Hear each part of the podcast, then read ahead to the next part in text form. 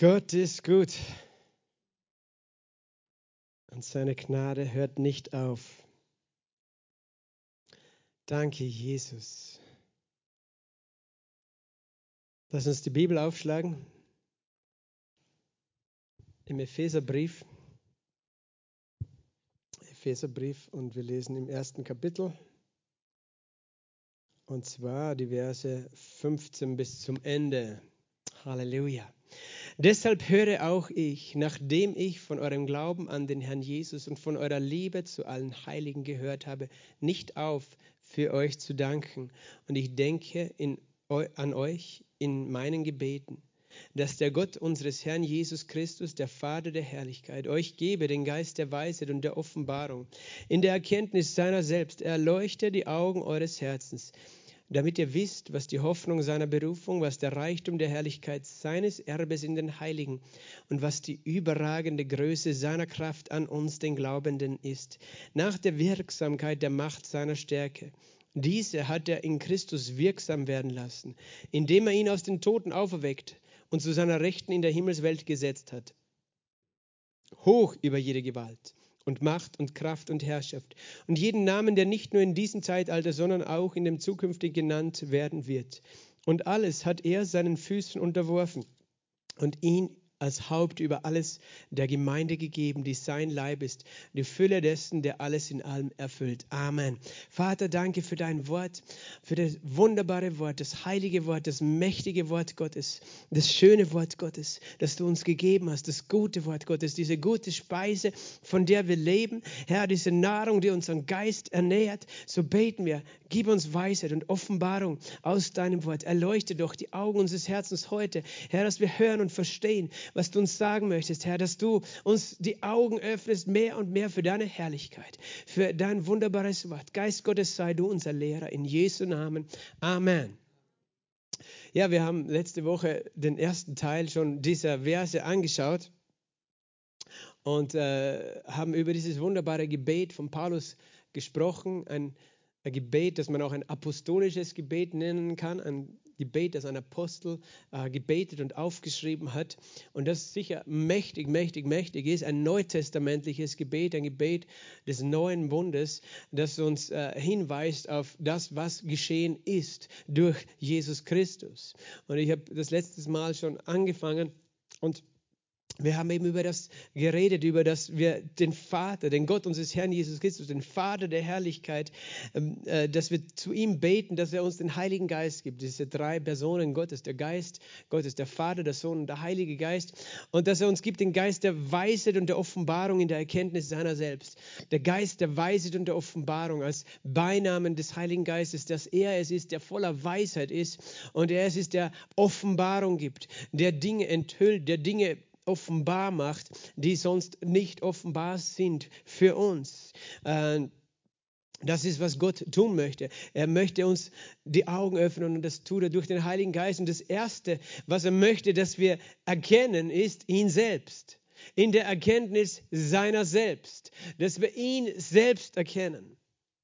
Es gibt nichts Größeres für uns, als ihn zu erkennen ihn, Jesus Christus, zu erkennen. Kennen. Das ist, Paulus hat gesagt, ich erachte alles für Dreck im Philipperbrief.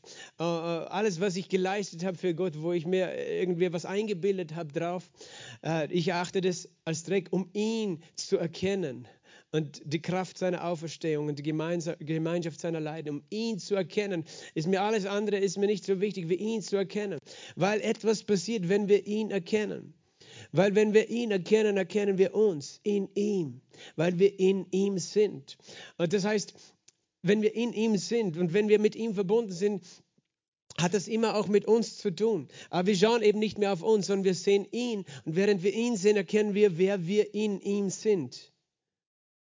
Weil er ist unsere neue Identität. Er ist meine Identität. Er ist deine Identität. Du hast eine neue Identität. Dein Identitätsausweis, dein Reisepass, dein Personalausweis. In dem neuen Ausweis ist Jesus Christus das Bild.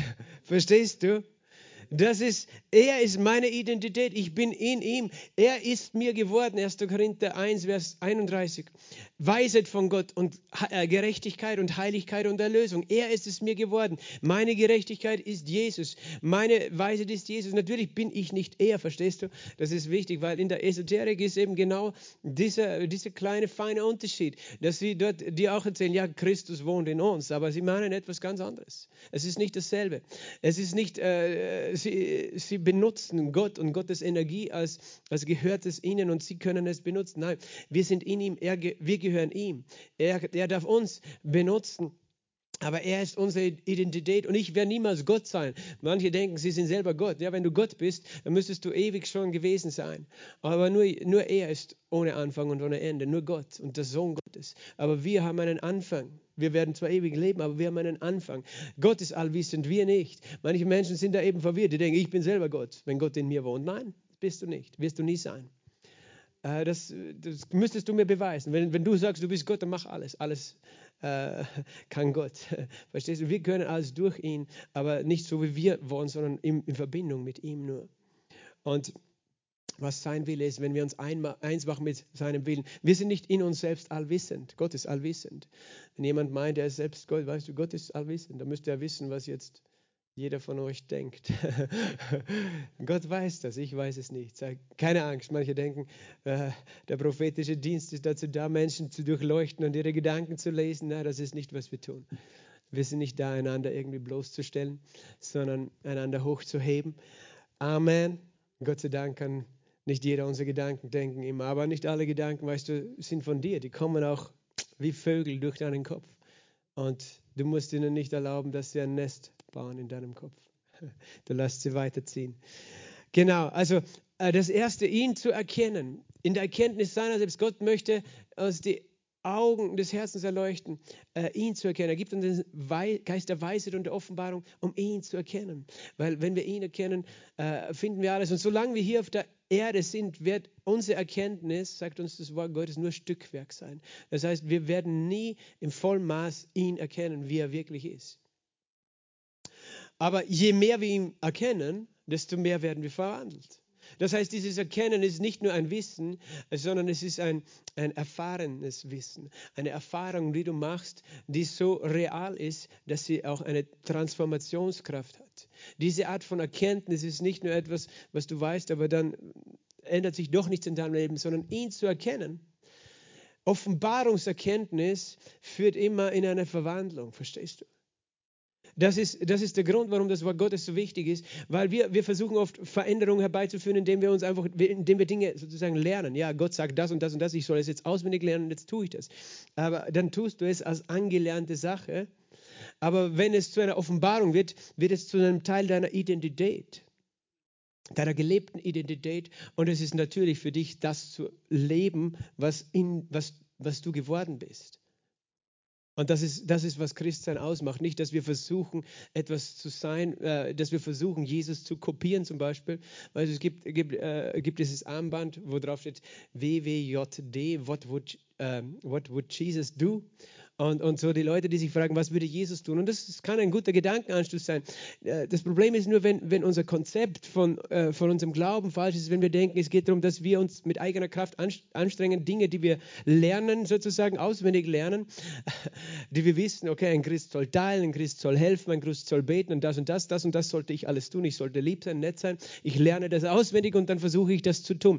Dann tun wir das als ein angelerntes Gebot. Aber, aber weißt du, die, die Sünde, die, die Sündennatur des Menschen wird trotzdem irgendwann noch durchbrechen. Und das ist keine, keine, also das geschieht nicht aus einer Wesensveränderung. Aber Gott ist ja nicht daran interessiert, dass wir einfach wie Roboter irgendwelche Dinge äh, wiedergeben. Ich, ich sehe das auch in der Musik so, weißt du. Äh, es gibt Menschen, die, haben Musik, die lernen Musik aus dem Herzen zu spielen und andere, weißt du, es, es gibt ein System von Musikschulen, wo, wo, wo Schüler einfach lernen, etwas zu kopieren. Die müssen Noten kopieren. Ne? Sie, das heißt, sie spielen das einfach runter, klick, klick, klick, müssen genauso spielen wie der Künstler. Und natürlich lernt man dabei viel. Aber, aber manche Leute haben nie gelernt, frei zu spielen. Aus ihrem Herzen, sondern sie, sie haben gelernt, Dinge einfach wiederzugeben. Weißt du, heutzutage brauchst du keine Menschen da mehr. Du kannst einen Computer programmieren, der kann, ein Klavier kannst du bauen, das selber spielt. Das spielt perfekt äh, den Mozart runter. Aber, aber Gott ist ja nicht interessiert, dass wir einfach irgendwas runterklimpern in unserem Leben, weißt du? Einfach nur, dass uns einprogrammiert wird, das christliche Leben, sondern er ist daran interessiert, dass wir eine Begegnung mit ihm haben, dass wir ihn erkennen, ihn sehen und dadurch eine Verwandlung in uns stattfindet. Und jetzt verstehe mich da nicht falsch, dein Geist ist schon verwandelt. Du bist eine neue Schöpfung. Aber in deinen Gedanken und deinen Gefühlen denkst du nicht immer so wie Jesus und fühlst nicht immer so. Und der Glaube ist nicht so immer in deinem Herzen. Das heißt aber, durch diese Offenbarung wird, wird das zu deiner Realität und, und du wirst verwandelt. Dein, dein Denken, dein Fühlen wird durch Offenbarung verwandelt. Offenbarungserkenntnis. Äh, die, die Bibelschüler unter euch sind, die haben dieses Wort sicher schon sehr oft gehört. Offenbarungserkenntnis. Revelation Knowledge. Der Geist der Weisheit und der Offenbarung in der Erkenntnis seiner selbst. Daher dieser Begriff Offenbarungserkenntnis. Das ist, was jeder Gläubige braucht. Das ist, was tatsächliche, echte Veränderung hervorbringt in deinem Leben. Das heißt nicht, dass, was muss ich alles tun als Christ? Sag mir die Regeln und ich, ich laufe damit und ich tue es und ich versuche das zu kopieren, sondern Gott gibt uns Offenbarung und dafür brauchen wir den Heiligen Geist. Darum müssen wir dem Heiligen Geist Raum geben, dem Geist der Weisheit und Offenbarung. Weißt du, während wir im Geist beten, kommt Weisheit und Offenbarung in dein, aus deinem Innersten, in, in dein Denken, in dein Fühlen. Es ist so wie das Wasser eines Brunnens. Ich habe schon oft darüber geredet. Es gibt diesen Vers im Sprüche 18,4. Tiefe Wasser sind die Worte eines Mannes, ein Sprudelbach, eine Quelle der Weisheit. Ähm, und äh, tiefes Wasser ist der Ratschluss im Herzen eines Mannes, der verständige Mann schöpft ihn hervor, Sprüche 20,5 und Sprüche 18,4. Das heißt, es ist wie ein tiefer Ratschluss Gottes, der, die Weisheit Gottes, die, das Wissen, die Erkenntnis, alles, wer Gott ist, ist wie in einem tiefen Brunnen verborgen. Und wenn du mit deinem Mund sprichst, die Worte des Heiligen Geistes. Es ist so, wie wenn du diesen Kübel in diesen Brunnen hinablässt und das Wasser heraufschöpfst. Und es kommt in deine Seele, aus deinem Geist, in dein Bewusstsein, in dein Verständnis. Und Offenbarungserkenntnis kommt. Während du im Geist betest, lehrst du dich selbst. Du, du fokussierst dich nicht auf die Dinge, die äußerlich sind, sondern auf den Geist Gottes, der in dir ist. Der Geist Gottes, der in dir ist. Und dadurch kommt Offenbarung. Und durch Offenbarung kommt Transformation. Durch Offenbarung kommt echter Glaube hervor. Glaube ist nichts, das du produzierst, indem du etwas nachmachst, sondern Glaube ist etwas, was aus einer Offenbarung Gottes kommt, aus einer Off Offenbarung der Wahrheit. Das, das, das ganz klar ist. Offenbarungserkenntnis erkennt man daran, dass es eine innere Gewissheit ist.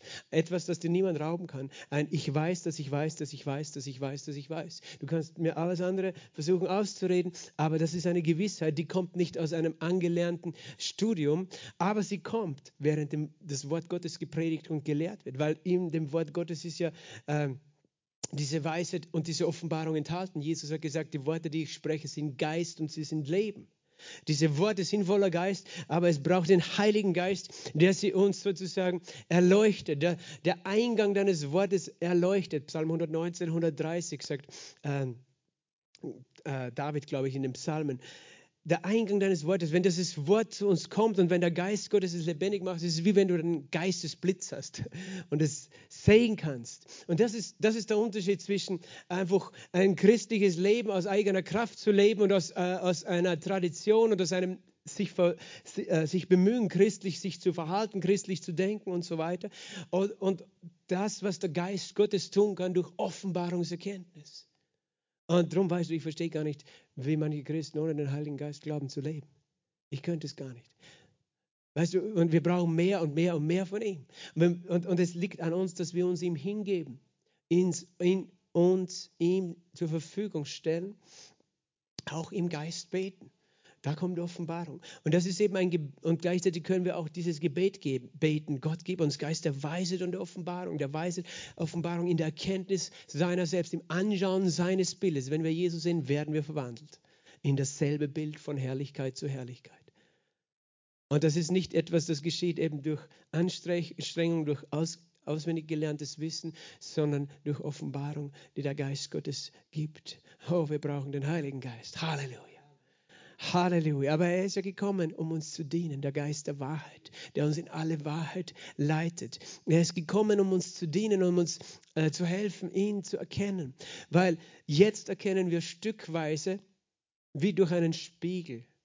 Und das ist eben dieser Spiegel des Altertums, der eine polierte Metallscheibe war. Das heißt, der hat nie ein so ein scharfes, klares Bild abgegeben wie der heutige Spiegel. Äh, war das mit früher mit Quecksilberschicht oder wie auch immer. Äh, auf jeden Fall, der so klares Bild gibt, wo du dich ganz klar siehst ähm, sondern du siehst sozusagen nur die Umrisse. Und jetzt erkennen wir durch einen Spiegel. Der Spiegel ist das Wort Gottes. Wir schauen in das Wort Gottes. Der Geist Gottes gibt uns Offenbarung aus dem Wort und wir können Funken und Umrisse sehen von wer Gott ist, wie er ist, wie wir sind in ihm, was er mit uns vorhat. Und wir, wir sehen immer mehr, Stück für Stück. Aber es kommt der Tag, wo wir Jesus von Angesicht zu Angesicht sehen. Halleluja. Und dann werden wir ihn erkennen, wie wir erkannt worden sind. Und wir werden ihn sehen, wie er ist. Das schreibt 1. Johannesbrief, Kapitel 3, äh, Vers 2, glaube ich. Wenn wir ihn erkennen, wie er ist, wenn er offenbar werden wird, wenn er vom Himmel kommen wird, wenn er uns zu sich rufen wird, dann werden wir ihn von Angesicht zu Angesicht sehen. Und in dem Moment wirst du völlig transformiert sein. Hast du schon mal überlegt? Diese Auferstehung, die Entrückung, die Verwandlung, ähm, die wir alle durchmachen werden, wird dadurch geschehen, dass wir Jesus sehen von Angesicht zu Angesicht. Und das wird so eine Kraft haben, dass alles, was nicht mehr zu uns gehört, abfallen wird. Und das, damit ist nicht nur der äußere Mensch gemeint, der eben vergänglich ist, der vergängliche Körper, sondern auch von deiner Seele. Weißt du, alles, was, was, was nicht wirklich mehr zu dir gehört. Trauer, Depression, Angst, Wut, Unglaube, Verzweiflung, das wird abfallen in, einer, in einem Bruchteil einer Sekunde äh, Unglaube und, und, und all diese Dinge. Das wird abfallen, weil wir ihn sehen werden. Und weil wir ihn sehen werden, wird, werden wir verwandelt, weil wir das eigentlich sind und dazu geschaffen sind. Und deswegen der Geist der Weisheit und der Offenbarung in der Erkenntnis deiner selbst. Wenn wir Gott erkennen, werden wir verwandelt. Und schon jetzt auf dieser Erde wirkt der Geist Gottes in uns Verwandlung, Verwandlung, Verwandlung hervor. Halleluja. Und das Interessante ist, was er dann weiter betet. Er erleuchtet die Augen unseres Herzens. Er betet, dass wir eben sehen können, wie der Blinde, der nicht sieht, weil wir eben alle das noch nicht wirklich erfassen, wie, wie schön Jesus ist, wie herrlich ist und dass es er ist, so wie wir sind, äh, so wie er ist, sind wir geworden in ihm. Wir sind wie er in dieser Welt. Wir, wenn, wenn wir das eben sehen können, er erleuchtet die Augen unseres Herzens, dass wir wissen, dann wissen wir diese Dinge, was die Hoffnung unserer Berufung ist, was der Reichtum der Herrlichkeit seines Erbes in den Heiligen ist und was die überragende Größe seiner Kraft an uns, den Glaubenden, ist. Dann wissen wir, was ist die, äh, diese drei Dinge. Und äh, du kannst es grundsätzlich in diese drei äh, Sachen unterteilen. Was ist die Hoffnung seiner Berufung? Wer du in ihm bist. Du wirst erkennen durch den Heiligen Geist, wer du in Christus bist. Wer bist du geworden? Was du in ihm hast, was der Reichtum der Herrlichkeit seines Erbes in den Heiligen ist. Da sehen wir auch, dass das Gebet ein Gebet für die Heiligen, für die Gläubigen ist, nicht grundsätzlich für alle für die Welt, sondern für die, für die Heiligen. Was du hast, dein Erbe ist etwas, was du empfangen hast durch Jesus Christus, was du durch ihn hast. Und als drittes, was die überragende Größe seiner Kraft ist an uns, den Glaubenden. Das ist die Kraft, die an dir wirkt, der du glaubst. Hier siehst du wieder, es ist ein Gebet für die Glaubenden, weil die Kraft wirkt nicht an den Ungläubigen, sondern an den Glaubenden wirkt diese Kraft. Und er möchte, dass wir erkennen, was die Größe dieser Kraft ist. Das heißt, was wir durch ihn der in uns wohnt, wo wir sein äh, Teilhaber sind an seiner göttlichen Natur, was wir durch ihn tun können und vermögen, durch seine Kraft. Diese drei Dinge. Wer du in ihm bist, was du durch oder in ihm empfangen hast und was du durch ihn vermagst, zu tun vermagst. Diese drei Dinge. Das ist etwas, was, also das erste haben wir gesagt, von den, war überhaupt ihn zu erkennen. Das zweite, wer wir durch ihn, wer wir in ihm sind, was wir durch ihn ähm, haben und was wir durch ihn vermögen. Und es gibt noch ein fünftes, aber das kommt erst im Kapitel 3, nämlich wie groß seine Liebe ist. Die Länge, Breite, Höhe und Tiefe seiner Liebe. Das ist das letzte Geheimnis dann. Dass er diese fünf Dinge, die er uns offenbaren will, fünf ist die Zahl der Gnade, weißt du?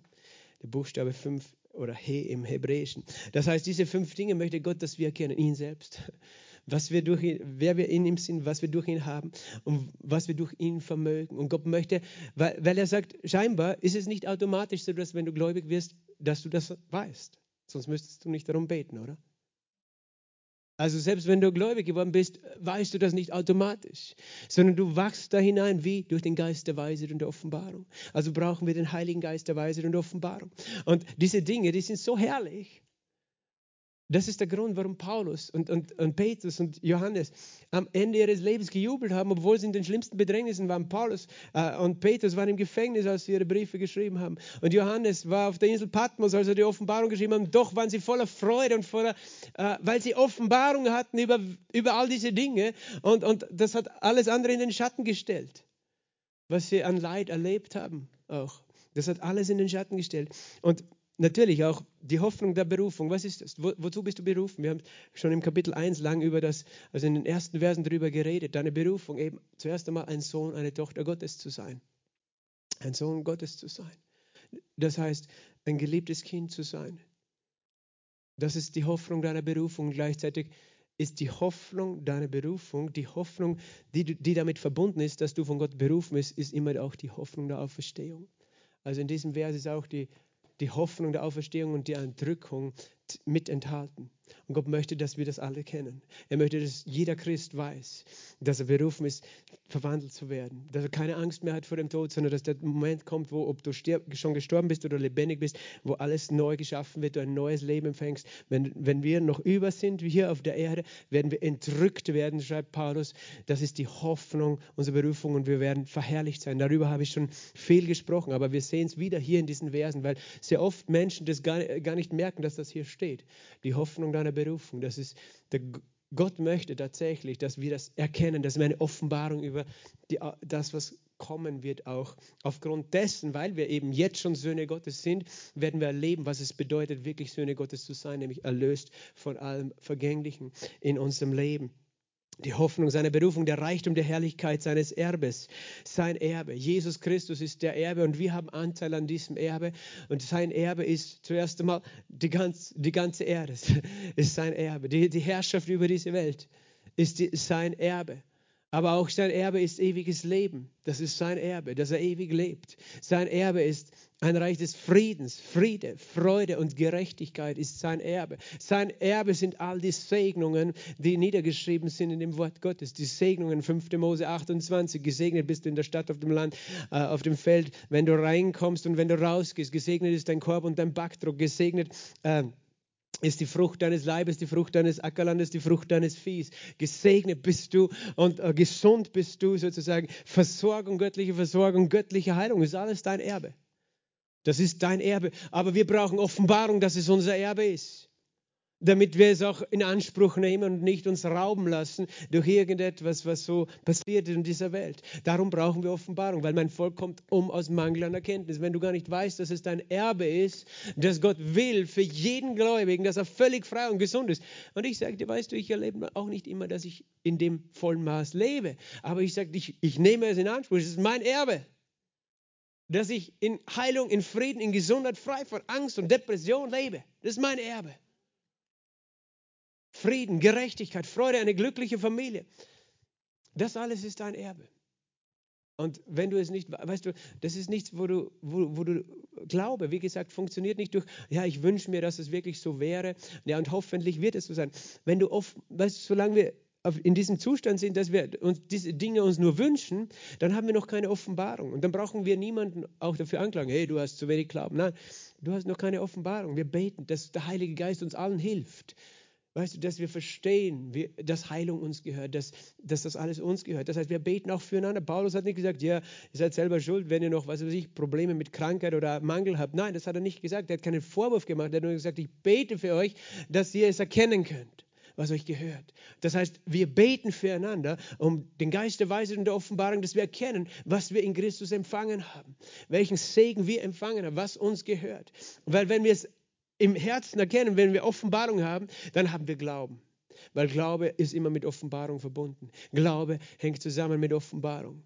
Weil Glaube ist da, wenn Offenbarung da ist. Dann weißt du, dass du weißt und dann wird es so sein und dann hältst du es fest, solange du es auch noch nicht siehst. Das heißt, es ist die Offenbarungserkenntnis, es ist der Glaube, noch lange bevor die Manifestation, die Realität in deinem Leben ist. Aber es braucht Offenbarungserkenntnis und eben das, das Dritte, was ist die überragende Größe seiner Kraft? Überragende Größe. Sie überragt jede andere Kraft, überragende Größe seiner Kraft an uns, denen, die wir glauben, an uns den Glauben nach der Wirksamkeit oder Energie, Energia, der Macht seiner Stärke, der Macht aus Exousia und Stärke, Kratos. Das sind, ähm, äh, es sind vier Worte für Kraft hier. Ich glaube, Ischia ist das eine, die, die Größe seiner Kraft an den Glaubenden nach der Wirksamkeit, Energie, der Macht, Exousia, Vollmacht seiner Stärke. Und es bedeutet, äh, Gott, äh, weißt du, er gibt dir nicht nur Kraft in deinen Armen, sozusagen geistliche Kraft, weil äh, du brauchst auch die Vollmacht, diese Kraft, Kraft auszuüben. Ein, zum Beispiel ein Polizist hat eine Waffe. Die Waffe ist sozusagen eine Kraft, die er hat. Aber äh, diese Waffe äh, alleine, die, die, hilft ihm noch nicht, wenn er nicht die Vollmacht, sprich die Erlaubnis, die de delegierte Macht hat, sie auch zu gebrauchen, wenn ein Feind vor ihm steht. Und dann hilft ihm die Waffe auch nur dann, wenn er die Waffe auch betätigt. Dann kommt die Energie hervor und die Auswirkung. Okay, das ist jetzt vielleicht ein böses Beispiel, aber wenn wir reden von geistlichen Feinden, von, wir schießen nicht auf Menschen, aber von geistlichen Feinden, die gegen uns stehen, weißt du, dann musst du wissen, dass du eine Vollmacht hast durch den Namen Jesus, dann musst du auch wissen, dass du eine Kraft hast, nämlich die Kraft des Heiligen Geistes. Dann musst du aber auch wissen, dass du sie freisetzt durch die Worte deines Mundes und dass diese Worte eine Auswirkung haben. Eine Auswirkung und zustande bringen, letztlich den Sieg manifestieren. Und das möchte Gott, dass wir das erkennen, weil wir das scheinbar nicht automatisch wissen. Weil diese Kraft ist nicht eben, Offenbarungserkenntnis hat mit Glaube zu tun. Das heißt, diese Kraft und diese Dinge, von denen ihr hier redet, sind nicht Dinge, die du fühlen kannst. Du kannst die Hoffnung deiner Berufung nicht fühlen. Du kannst auch nicht den Reichtum deines Erbes fühlen oder sehen mit deinen Augen, mit deiner natürlichen. Und du kannst genauso gut diese Kraft, wenn du diese Kraft jetzt suchst, als, oh, ich muss, weißt du, wie die Muskelkraft, die du hast, wenn du auf den Berg steigst, dann, dann wirst du sie vergeblich suchen. Diese Kraft erkennst du nicht, indem du, deine, indem du schaust, wo fühle ich diese Kraft, sondern diese Kraft erkennst du durch Offenbarung des Heiligen Geistes und dann glaubst du, dass diese Kraft in dir ist. Weil ganz ehrlich, ich, ich sage, ich, ich habe diese Kraft noch nicht in dem Sinn gefühlt, weil sie ist so mächtig. Was hat diese Kraft bewirkt? Vers 20, dieselbe Kraft, die an den Glaubenden, nochmal, die Glaubenden, die, die glauben, erleben diese Kraft. Wir glauben. Sag mal, ich bin ein Glaubender. Ich glaube.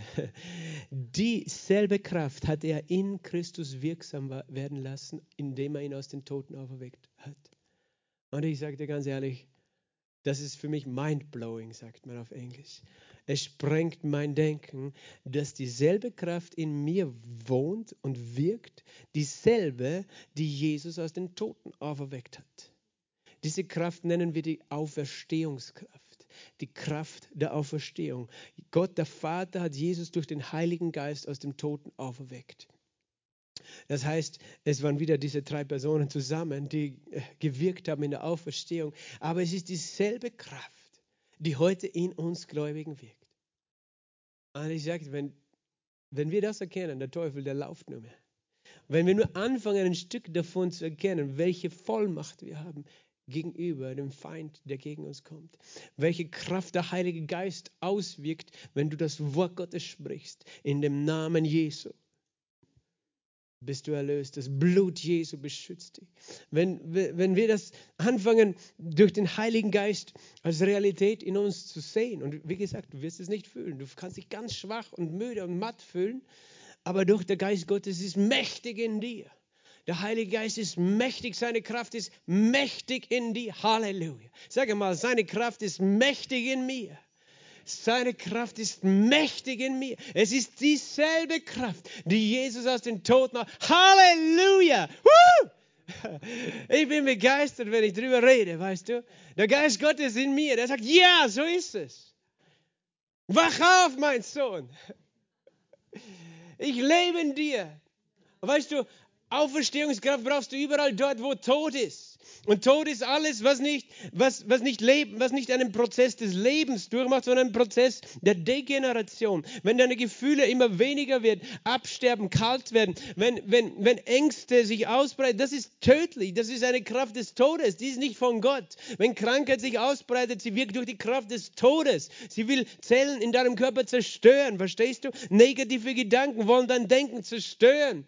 Und, und das ist alles eine Kraft des Todes. Aber dem gegenüber steht die Kraft des Lebens, die Kraft des Heiligen Geistes, Halleluja, der Leben hervorbringt.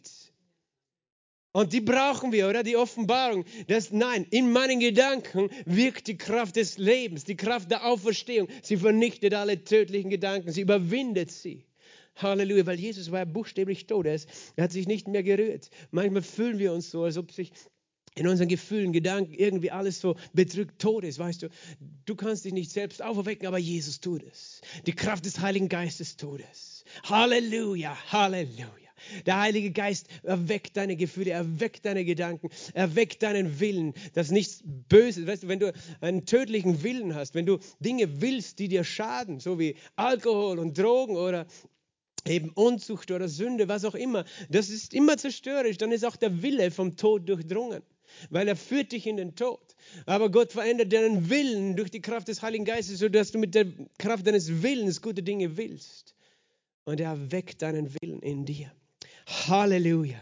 Und er sagt, dieselbe Kraft wirkt in dir, die er in Christus wirksam werden lassen hat. Und dann am Schluss dieses Kapitels zeigt er uns Jesus, wo er jetzt wirklich ist.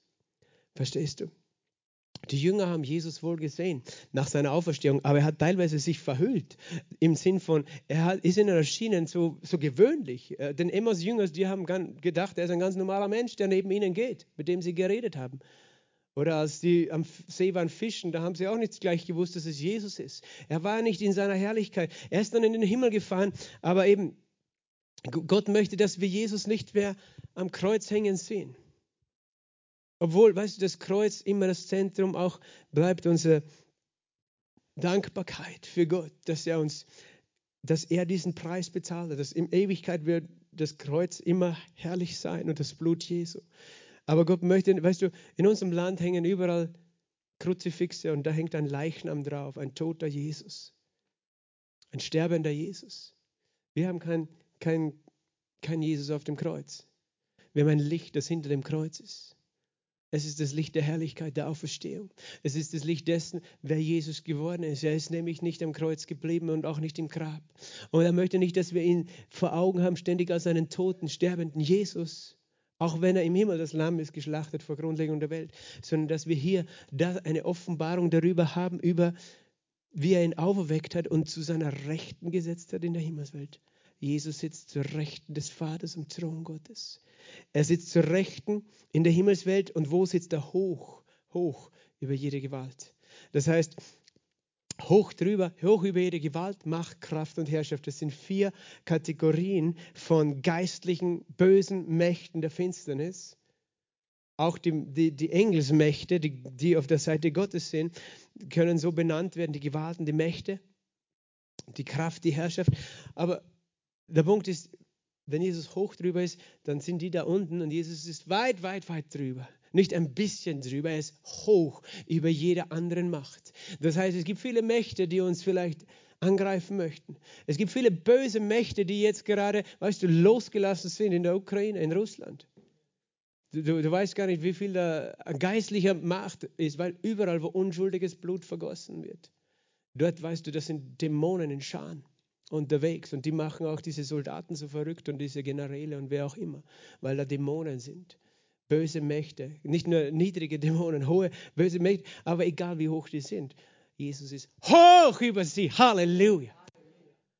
Hoch über jede Gewalt, Macht, Kraft und Herrschaft und hoch über jeden Namen, der nicht nur in diesem Zeitalter genannt wird. Egal, was der Name ist, und da meine ich nicht nur den Namen von Königen und Präsidenten, weißt du, du kannst jetzt die Präsidentennamen dort einsetzen oder wen auch immer du da nicht haben möchtest, aber Jesus ist immer noch höher, sein Name ist höher. Aber auch, weißt du, Krankheit hat einen Namen, Krebs hat einen Namen, was auch immer bedrohlich ist, Krieg ist ein Name für einen Zustand, aber der Name Jesus ist hoch darüber. Halleluja.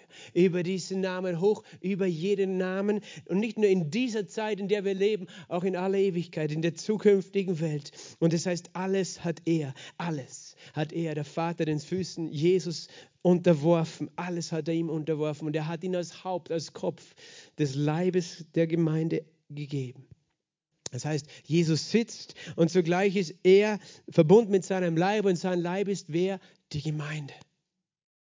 Es ist gut, dass du in der Gemeinde bist und Teil der Gemeinde bist, weil er ist das Haupt, wir sind die Gemeinde.